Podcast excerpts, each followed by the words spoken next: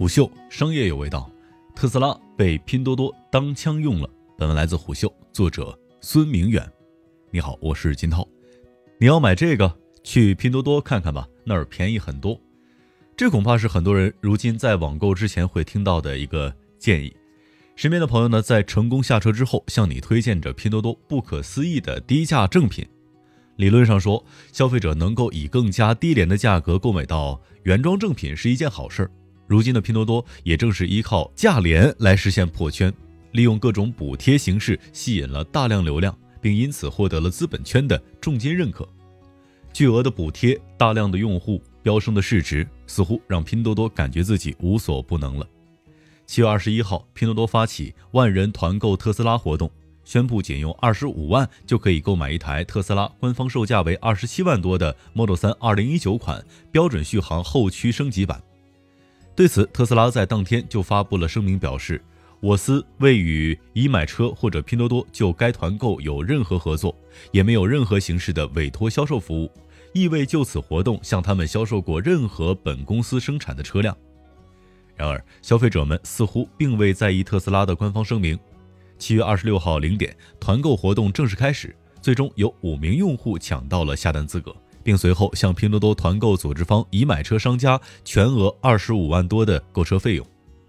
随后事情发生了意想不到的转变。八月十五号，此次团购的一位幸运儿被特斯拉拒绝交付车辆，因为他在交付之时向特斯拉工作人员提及了车款是由已买车工作人员代为下单，而这样就违反了特斯拉订购协议当中的禁止转卖条款，所以特斯拉选择拒绝向用户交付车辆。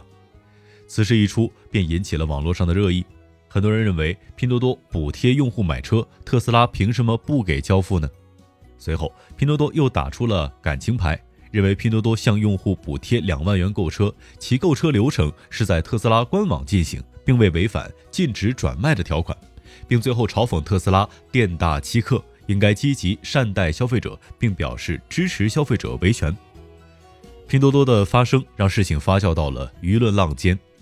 网友们的关注重点一下子从事件本身转向了消费者倒霉一侧，并因此表示对特斯拉的无情不解，甚至有消息爆出，幸运儿们打算起诉特斯拉，要求交付车辆。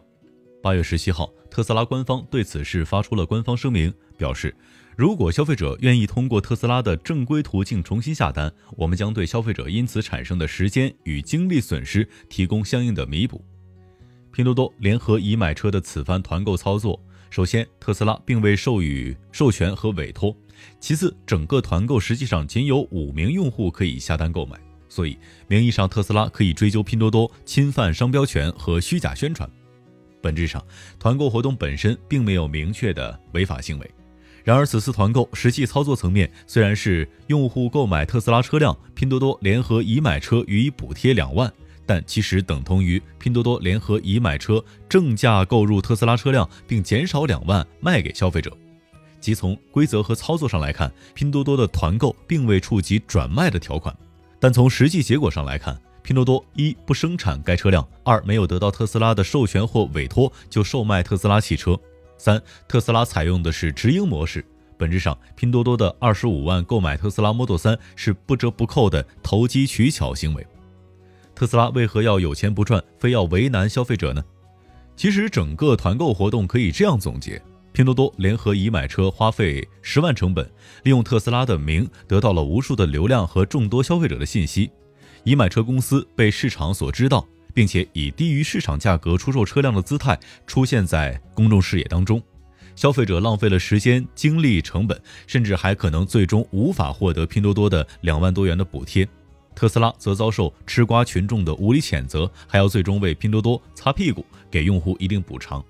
所以就不难解释为何整个事件当中，拼多多和已买车一直处于一种悠然自得的态度，并且高举消费者利益、正义大旗，用各种手段碰瓷特斯拉，丝毫不慌；而反观特斯拉一直处于一个被动状态，被人侵犯了权益，还要被舆论所谩骂。其次，之所以特斯拉先提醒消费者，再拒绝交付，最后补偿消费者，正是因为一旦拼多多这一套玩法被市场所认可，那么特斯拉将遭受巨大的损害，而并非网友口中的“有钱为何不赚”这样的逻辑。特斯拉采取的直营模式可以算作是特斯拉的商业价值之一了。虽然这种模式任何企业都可以采用，但是特斯拉构建这一套完整的体系以及最终产生的市场影响，是特斯拉为之坚持和经营多年的成果。尤其是在汽车领域，几十年来构建成的体系都是 4S 店经销商等销售模式。特斯拉为打破这套模式付出的成本并不低。这套模式最大的优点即是将消费者利益放在第一位。与特斯拉从不在商业营销广告投钱是一个思路。大部分买过车的人都有过这样的一段经历：先是在网络上查询各种资料，然后去多个 4S 店去询问价格和优惠，最终在各种坑人的消费套餐当中选择被坑最少的那个，美其名曰买到了最实惠的车辆。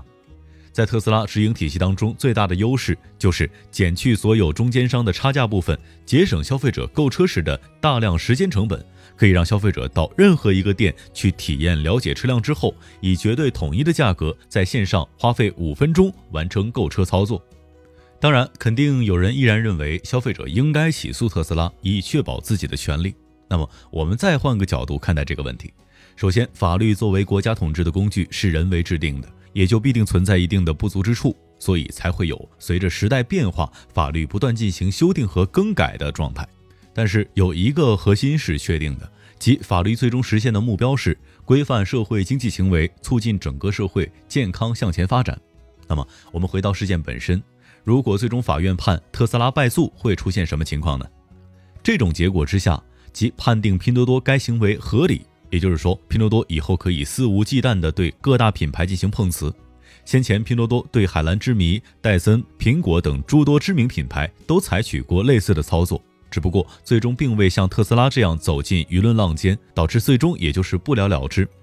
如今，如果拼多多在碰瓷特斯拉一事当中得到法院的支持，也就是拼多多可以借用各大品牌的影响力，换取自己的流量和利益。如果这样的模式最终受到了法律的认可和保护，那么今后各大品牌该何去何从呢？虎嗅商业有味道，我是金涛，四点水的涛，下期见。虎嗅商业有味道，有味道。本节目由喜马拉雅、虎嗅网联合制作播出，欢迎下载虎嗅 APP，关注虎嗅公众号，查看音频文字版。